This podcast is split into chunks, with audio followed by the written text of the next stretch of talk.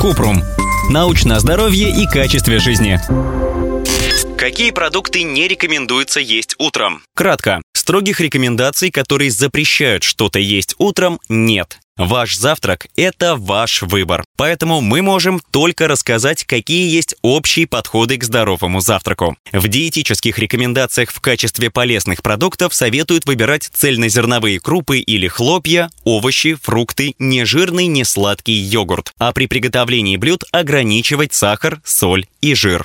Подробно. Сладкие хлопья и смеси гранолы – не лучший выбор для завтрака, поскольку в них много добавленного сахара. Об этом мы писали в статье «Хлопья на завтрак – это полезно». Вместо сладких хлопьев или гранолы можно съесть цельнозерновые хлопья. Это вариант здорового завтрака, поскольку в них есть клетчатка, витамины группы В, фолиевая кислота, железо и магний. Для сладости можно добавить свежие фрукты, например, банан или ягоды, либо налить полужирное, однопроцентное или обезжиренное молоко. Нежирный йогурт без сахара и ароматизаторов, например, греческий. Если вы любите яйца, можно приготовить их на завтрак, но лучше без добавления соли или жира. Например, вареные яйца без соли, либо омлет без сливочного масла с нежирным молоком вместо сливок. Американская кардиологическая ассоциация предлагает есть в день одно яйцо или два яичных белка. По австралийским рекомендациям можно съедать не больше 7 яиц в неделю.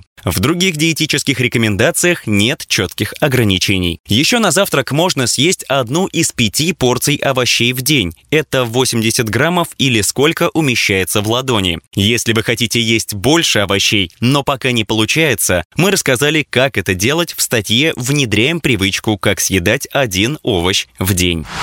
Ссылки на источники в описании подкаста. Подписывайтесь на подкаст Купрум, ставьте звездочки, оставляйте комментарии и заглядывайте на наш сайт kuprum.media. Еще больше проверенной медицины в нашем подкасте без шапки. Врачи и ученые, которым мы доверяем, отвечают на самые каверзные вопросы о здоровье. До встречи!